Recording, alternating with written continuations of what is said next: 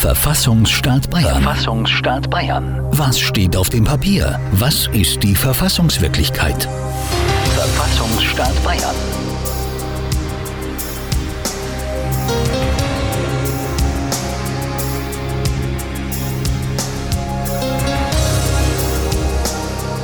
Verfassungsstaat Bayern. Verfassungsstaat Bayern. Jetzt. Hier bei Radio München.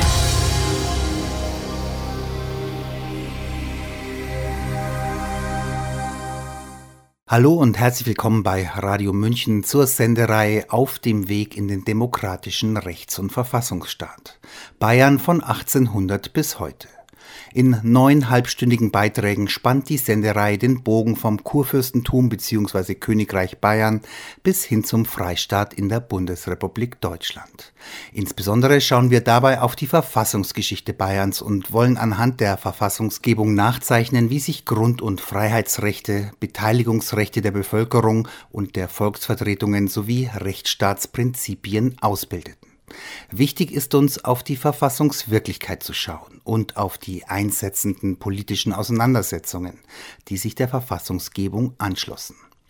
Mit der Sendereihe wollen wir deutlich machen, dass unsere Grundrechte erst in langwierigen Auseinandersetzungen erkämpft wurden.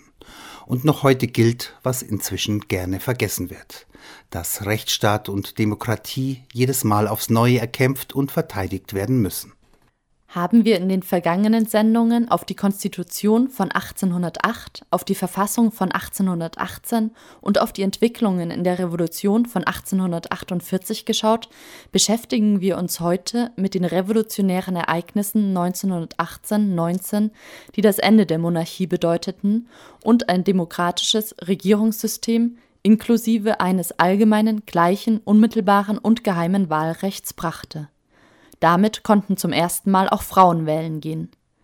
Mehr dazu erfahren wir in der nächsten halben Stunde vom Aktionskünstler Wolfram Kastner, der sich eingehend mit der Revolution in Bayern und mit Kurt Eisner, dem ersten Ministerpräsidenten des Freistaats Bayern, beschäftigt hat.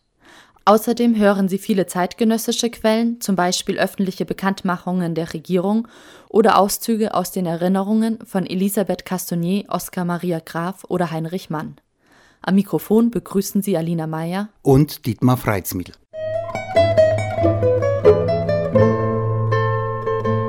Zur Einführung ein paar Worte zum Ersten Weltkrieg bzw. zum Kriegsgeschehen am Ende des Krieges. An der Ostfront war am 15. Dezember 1917 ein Waffenstillstand in Kraft getreten. Das russische Heer war nach drei Kriegsjahren und der Oktoberrevolution 1917 in völliger Auflösung. Die deutsche Oberste Heeresleitung (OHL) zog große Teile ihrer Truppen dort ab, um sie für eine Offensive an der Westfront einzusetzen. Obwohl den meisten Militärs klar gewesen sein dürfte, dass nach dem Kriegseintritt der USA die Chancen auf einen sogenannten Siegfrieden mit einer hegemonialen Stellung des Deutschen Reiches in Europa gering waren aber das nahm die OHL, die im Deutschen Reich eine quasi Militärdiktatur errichtet hatte, in Kauf und schickte weitere Hunderttausende in einen sinnlosen Tod. Insgesamt starben 1914 bis 1918 10 Millionen Soldaten. 20 Millionen wurden verwundet. Auch die Versorgungslage im Deutschen Reich war schlecht, vor allem nach dem Hungerwinter von 1916-17.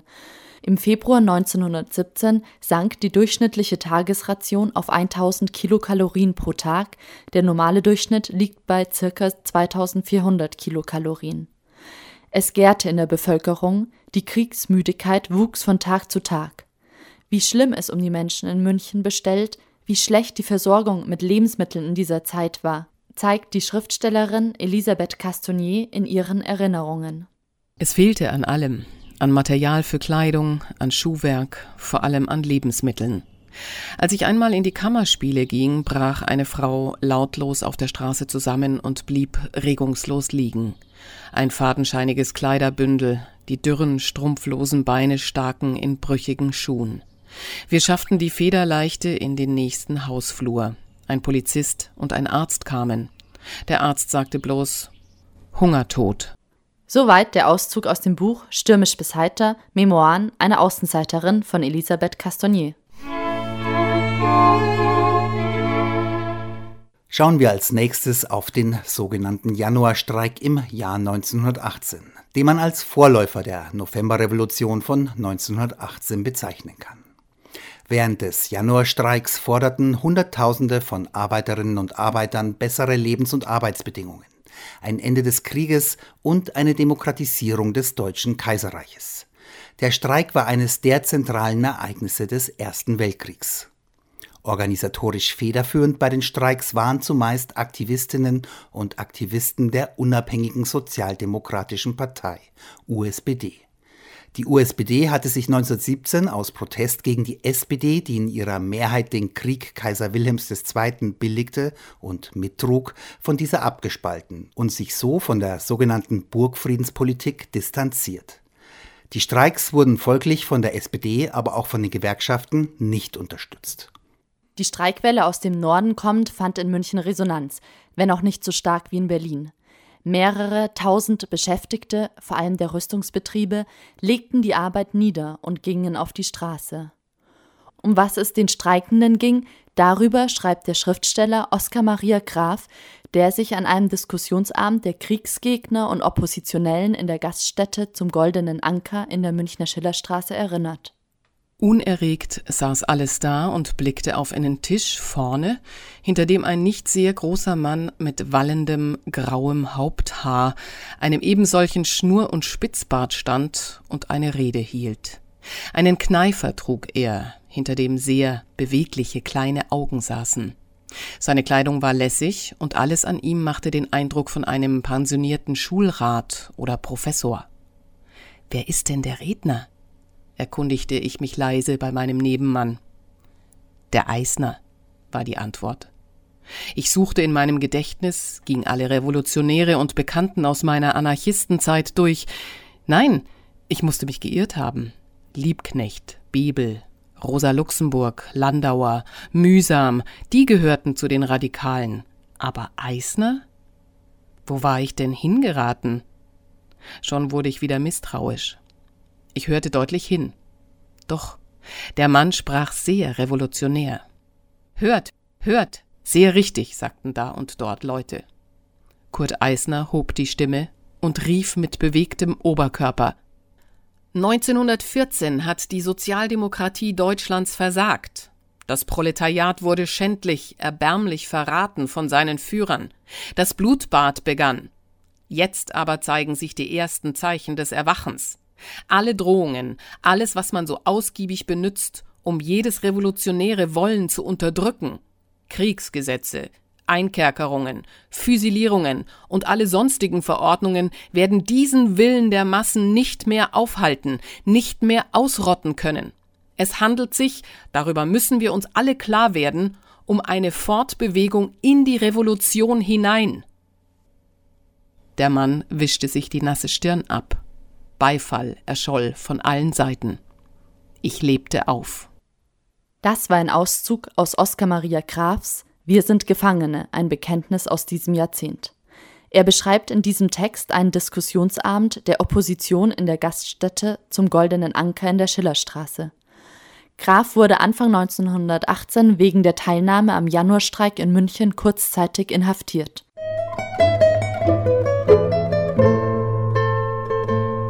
Oskar Maria Graf hatte ihn erwähnt, Kurt Eisner, den späteren bayerischen Ministerpräsidenten.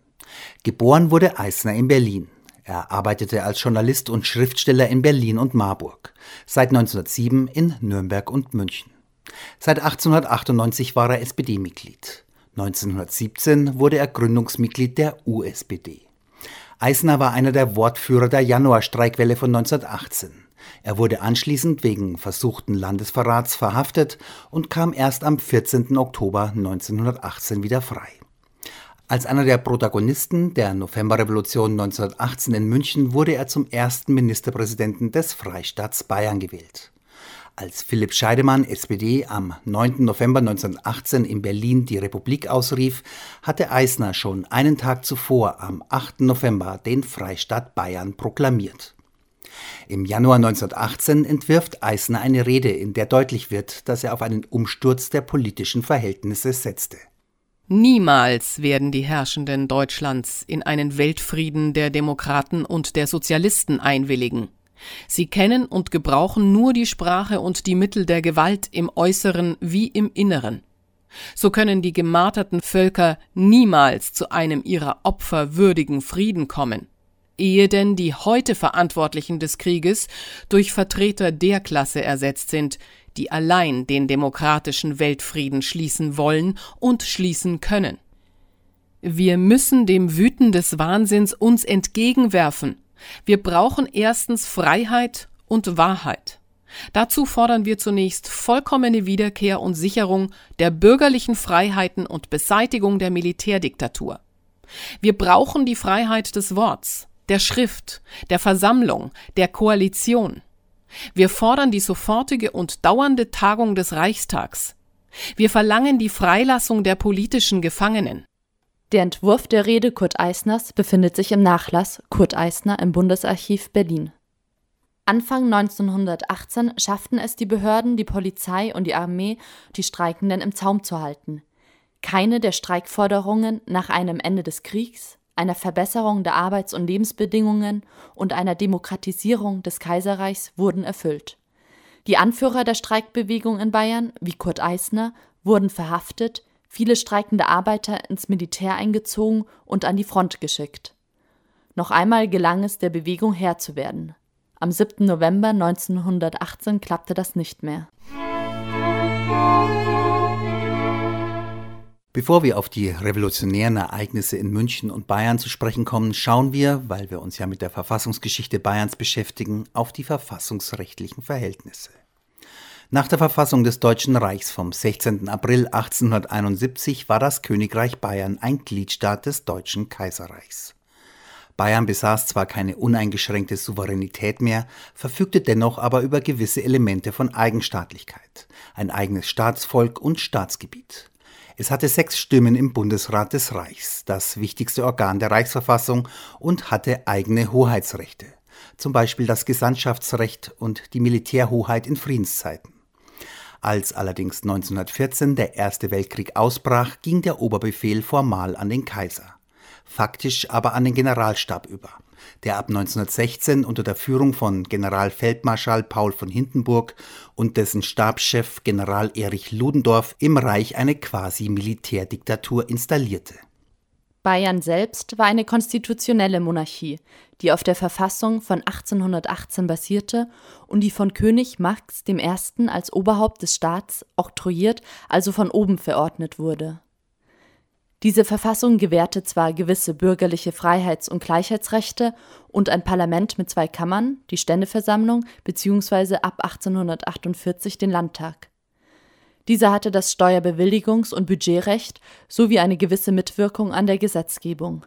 Allerdings steht in der Verfassung auch Dem Könige steht jederzeit das Recht zu, die Sitzungen der Stände zu verlängern, sie zu vertagen oder die ganze Versammlung aufzulösen. Der König allein sanktioniert die Gesetze und erlässt dieselben mit seiner Unterschrift.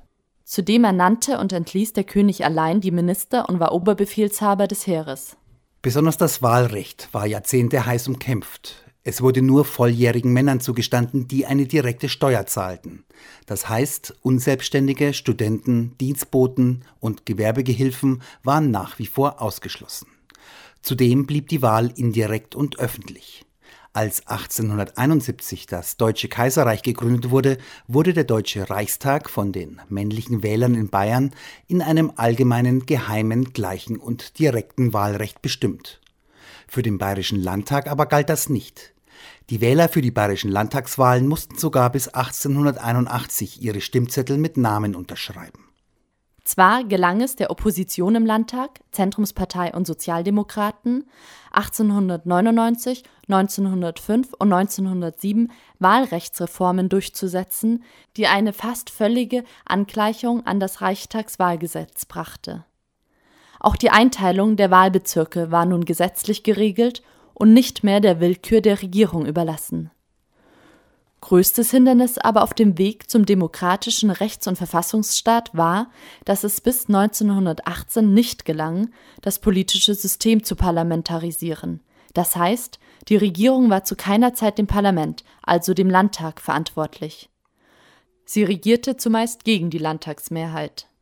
So schreibt der bayerische Staatsrechtler Max von Seidel 1885 Der Landtag ist kein Staatsorgan neben dem König, sondern unter dem Könige. Er verhandelt mit dem Könige nicht auf dem Fuße einer gleichberechtigten Partei, nicht in den Formen des Vertrages, sondern er erfüllt staatsrechtliche Funktionen in dem Maße und in der Weise, wie sie die vom König ausgehende Rechtsordnung ihm übertragen hat. Der Landtag wird durch Willensakt des Königs in Tätigkeit und außer ihrer Tätigkeit gesetzt. Auch dem Landtag gegenüber ist der König Herrscher. Der Landtag kann nie einen Willen über den Staat äußern. Seine Einmischung in die Tätigkeit der Regierungsgewalt ist durch ausdrückliche gesetzliche Bestimmungen ferngehalten. Der Landtag tritt nur in Bezug auf die Ausübung der Staatsgewalt durch den König beschränkend oder anregend hinzu. Aber auch dies nicht allgemein, sondern lediglich insoweit, als Verfassung oder Gesetz ihn hierzu berufen. Mag die Verfassung 1818 für die damalige Zeit ein wichtiger Schritt hin zum modernen Rechts- und Verfassungsstaat gewesen sein. Schon 1848 und schon gleich gar nicht 1918 war sie noch zeitgemäß. Wie stark die reaktionären Kräfte in Bayern waren, zeigte sich schon allein daran, dass sich Regierung und Parlament erst am 2. November 1918 als die Niederlage des Deutschen Reichs im Ersten Weltkrieg längst feststand, auf ein Abkommen einigten, welches die Verhältniswahl und eine Parlamentarisierung des politischen Systems einleiten sollte. Zur geplanten Abstimmung des Gesetzes am 8. November kam es nicht mehr. Vom 7. auf den 8. November um Mitternacht proklamierte Kurt Eisner im Landtag den freien Volksstaat Bayern und erklärte König Ludwig III. für abgesetzt.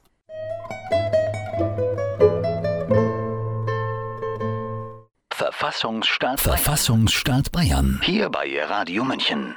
Die Novemberrevolution in Bayern, die Ausrufung des Freistaats Bayern durch Kurt Eisner, die Regierungszeit Eisners als bayerischer Ministerpräsident und die nachfolgenden Räterepubliken wurden nach dem Mai 1919, also als die revolutionäre Zeit in Bayern vorüber war, von der bürgerlichen Presse, aber auch von den der SPD nahestehenden Medien scharf kritisiert, denunziert und lächerlich gemacht, ihre Anliegen verhöhnt.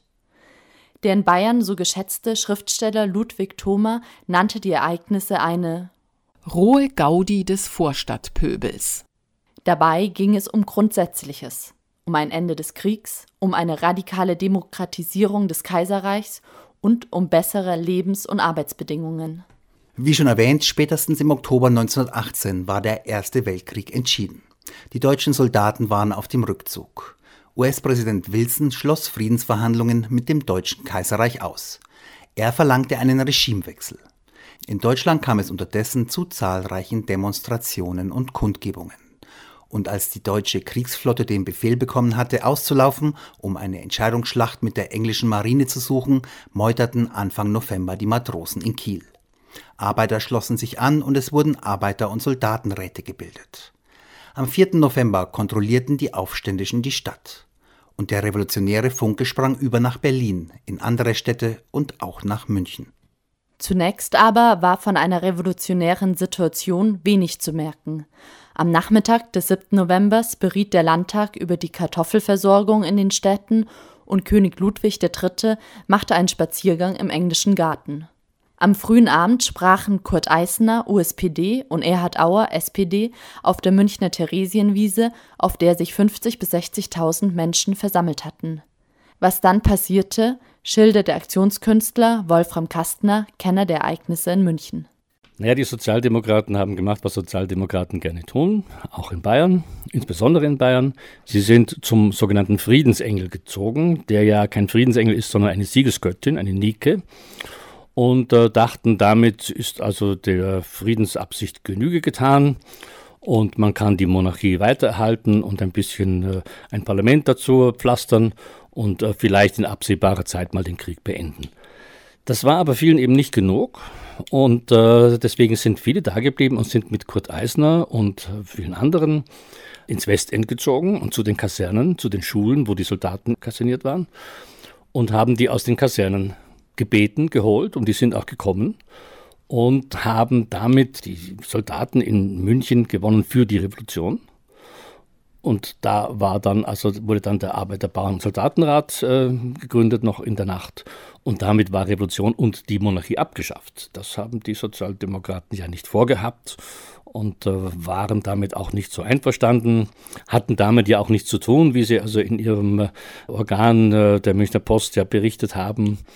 Aber die Wirklichkeit war eben so, dass damit die Demokratie installiert war und die Monarchie abgeschafft, der Krieg beendet. Man muss unbedingt erwähnen, dass diese Revolution unblutig verlaufen ist. Alle Schlüsseleinrichtungen sind von den Revolutionären besetzt worden. Dann konstituieren sich ein Arbeiter- und Soldatenrat sowie ein Bauernrat. Und um Mitternacht proklamiert Eisner den freien Volksstaat Bayern und erklärt den bayerischen König Ludwig III. für abgesetzt. So steht es dann auch am nächsten Tag auf den Plakaten in der Stadt. Um nach jahrelanger Vernichtung aufzubauen, hat das Volk die Macht der Zivil- und Militärbehörden gestürzt und die Regierung selbst in die Hand genommen. Die Bayerische Republik wird hierdurch proklamiert. Die oberste Behörde ist der von der Bevölkerung gewählte Arbeiter-, Soldaten- und Bauernrat, der provisorisch eingesetzt ist, bis eine endgültige Volksvertretung geschaffen werden wird. Er hat gesetzgeberische Gewalt. Die ganze Garnison hat sich der republikanischen Regierung zur Verfügung gestellt. Generalkommando und Polizeidirektion stehen unter unserem Befehl. Die Dynastie der Wittelsbacher ist abgesetzt. Hoch die Republik. Der Arbeiter- und Soldatenrat. Kurt Eisner.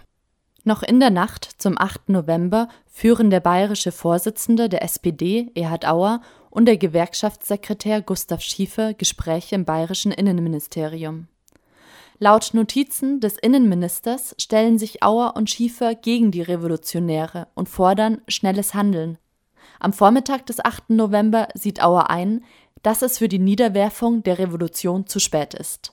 Nun müsse man eine provisorische Regierung bilden, verlangt er.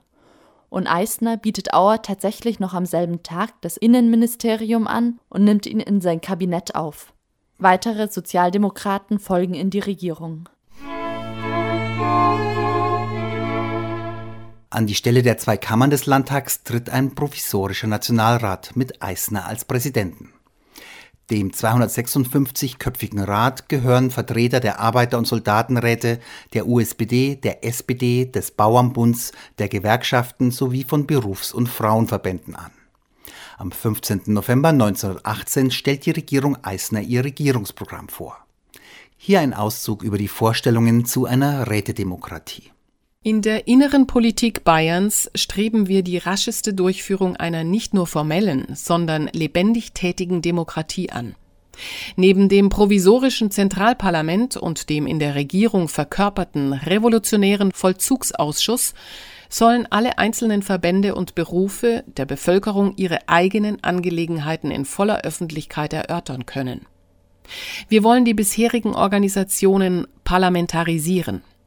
Das Deutsche Theater zu München soll der Sitz dieses Nebenparlamentes sein.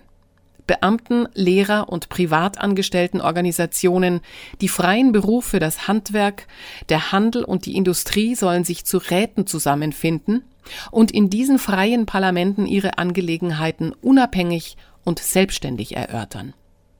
Die lebendige Teilnahme aller Volksglieder, Insbesondere auch Frauen, Arbeiterinnen, Bürgerinnen und Bäuerinnen sollen nicht nur durch die erwähnten Nebenparlamente erreicht werden, sondern auch durch die ständig persönliche Verbindung der Organisationen mit der revolutionären Regierung. Wie muss man sich die Räte, wie überhaupt ein solches Rätesystem vorstellen, das die Regierung Eisner hier skizziert? Wolfram Kastner erklärt. Ja, also da gibt es ja verschiedene schriftliche Äußerungen, zum Beispiel vom 5. Äh, Dezember 1918. Da heißt es dann, die Arbeiterräte sollen Aufsichtsorgane des gesamten öffentlichen Lebens des Bezirks, in dem sie eingesetzt sind, sein.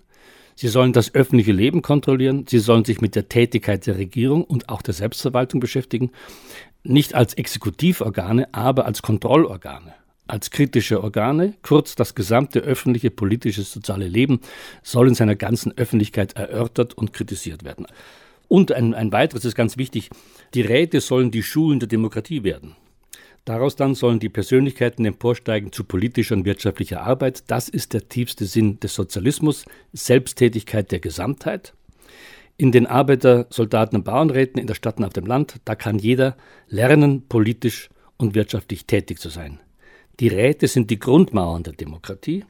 Die Nationalversammlung, der Landtag, ist die Krönung des Gebäudes. Also er wollte wirklich so etwas, was heute in Schaufensterreden alle möglichen Politiker formulieren. Er wollte Bürgerbeteiligung. Er wollte wirklich also Demokratie von unten, also Demokratie des Souveräns.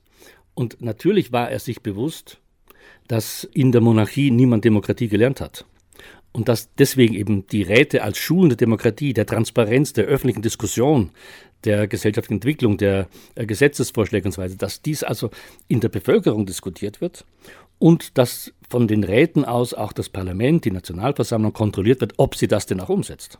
Wie das genau dann später konstitutionell gefasst worden wäre, darüber kann man nur spekulieren, das weiß man nicht. Und es war dann wirklich so, dass bereits bei der ersten Sitzung dann am 18. November der äh, provisorischen Regierung Auer und äh, Tim und Rosshaupter von der Mehrheits-SPD massiv sich gegen die Räte einsetzten und sagten, die müssen sofort abgeschafft werden. Und Eisner entgegnete, wenn die abgeschafft werden, dann gibt es eine zweite Revolution, was ja auch stattfand. Und sie hätten wirklich die Menschen, die also vom Krieg und von der Monarchie die Schnauze voll hatten und die endlich wirklich der Souverän werden wollten und ihre eigenen Interessen in der Politik und in der Gesellschaft realisiert haben wollten, sie hätten die ernst nehmen sollen. Stattdessen haben sie im Grunde genommen eine schnelle obrigkeitliche Konstitution und ein Parlament äh, realisieren wollen, wo eben die Bevölkerung nicht beteiligt ist.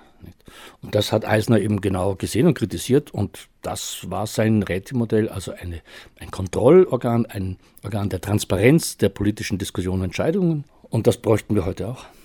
Nicht nur in München, sondern auch in anderen Städten des neuen Freistaats bildeten sich Arbeiter- und Soldatenräte, etwa in Nürnberg, Fürth, Würzburg, Schweinfurt, Ingolstadt oder Kempten.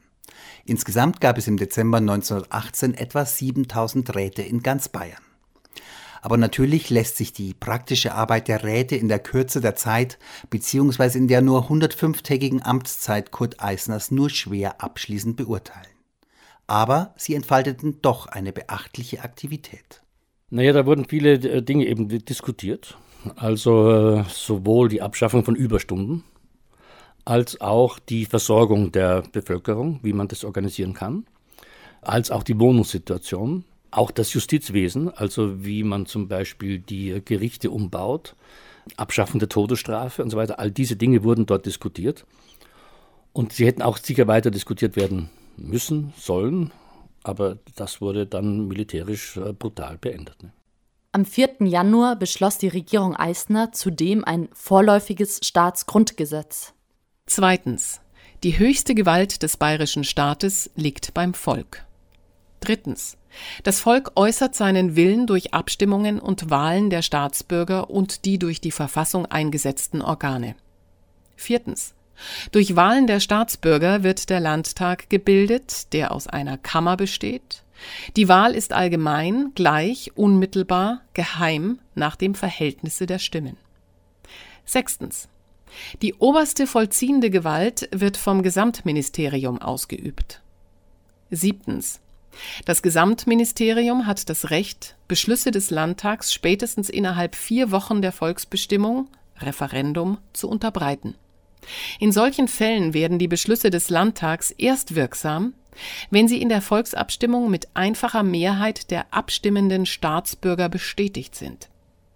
Entscheidet die Volksabstimmung gegen den Landtag, so ist er aufzulösen. Entscheidet sie gegen das Gesamtministerium, so hat es zurückzutreten. Wichtig zu erwähnen dabei, dass das Wahlrecht erstmals auch für Frauen galt, echte Freiheits- und Gleichheitsrechte gewährt wurden und die Unabhängigkeit der Gerichte festgestellt wurde. Interessant, dass an diesem Staatsgrundgesetz das plebiszitäre Votum über die Entscheidung des Parlaments gestellt wurde. Ob und wie das in der Praxis funktioniert hätte, wir wissen es leider nicht.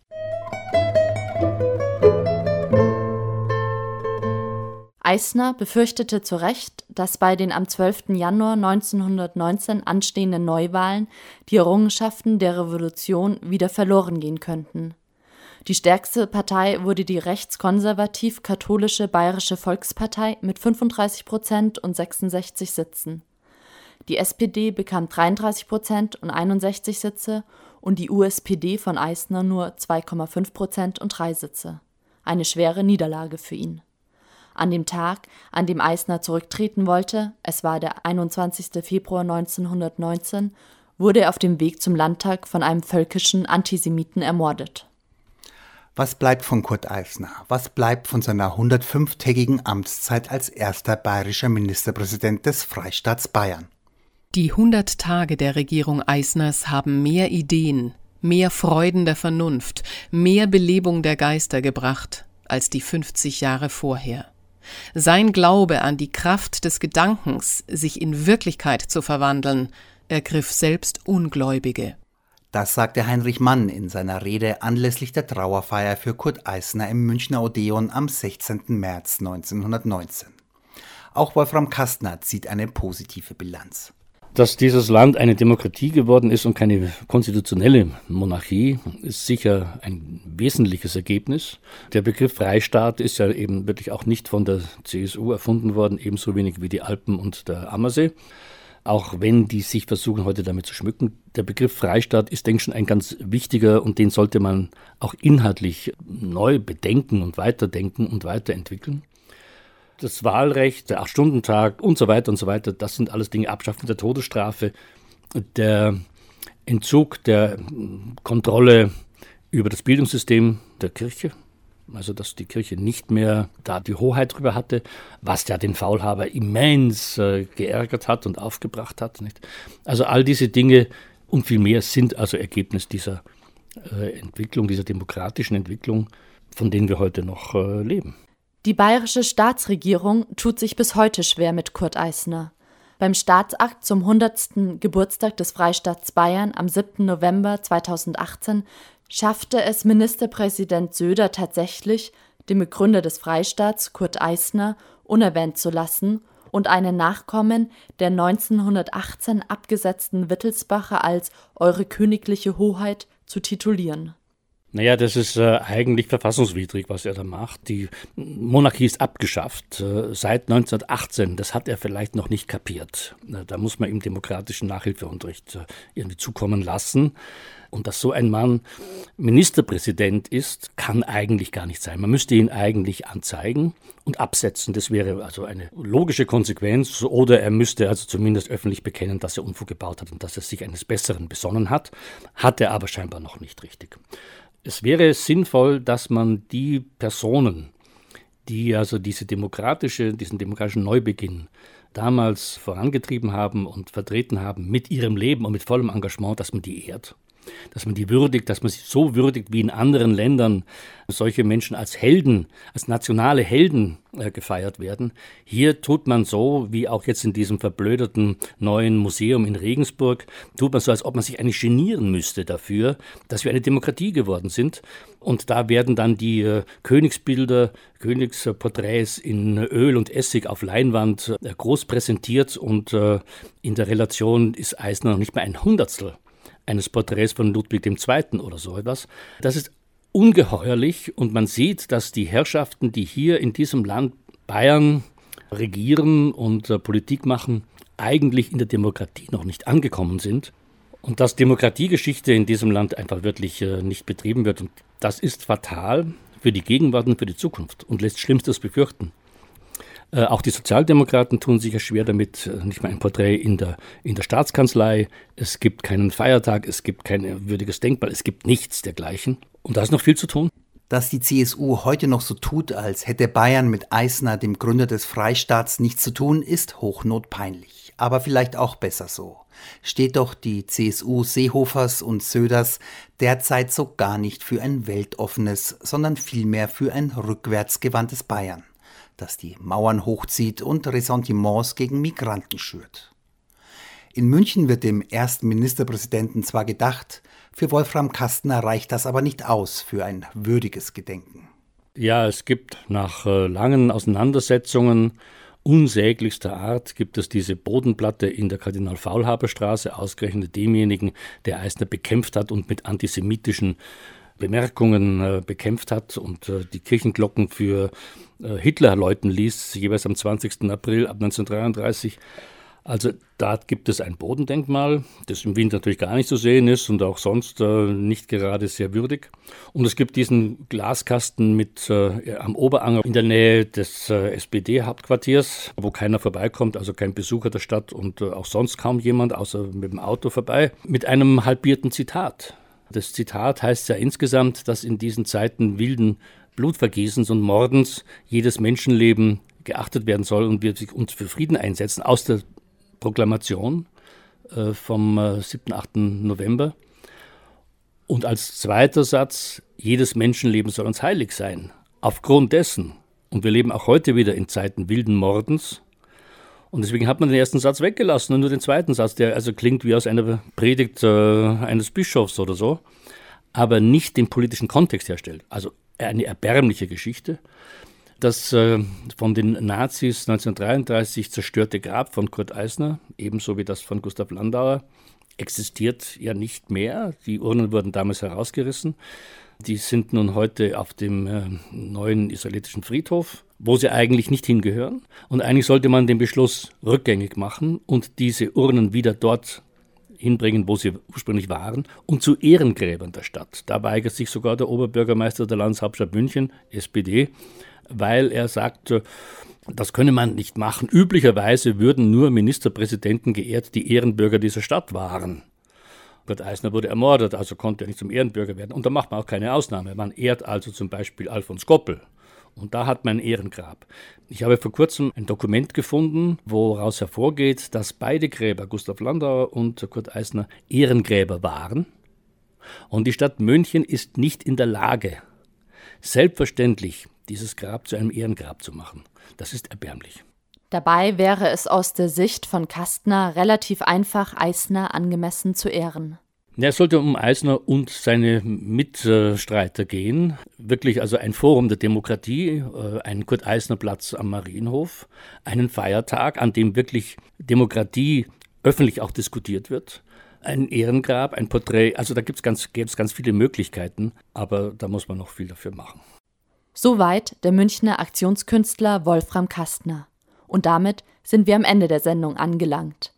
Mitgearbeitet hat Eva Schmidt und am Mikrofon verabschieden sich Alina Meyer und Dietmar Freitsmiedl, der für die vergangene halbe Stunde auch verantwortlich war. Mehr über die sich nach der Ermordung Eisners anschließende zweite und dritte Räterepublik und die am 12. August 1919 verabschiedete parlamentarisch repräsentative sogenannte Bamberger Verfassung gibt es dann am 26. Juli zur gleichen Zeit bei Radio München. Verfassungsstaat Bayern. Verfassungsstaat Bayern. Was steht auf dem Papier? Was ist die Verfassungswirklichkeit? Jeden vierten Freitag im Monat um 8.30 Uhr. Hier bei Radio München. Radio München.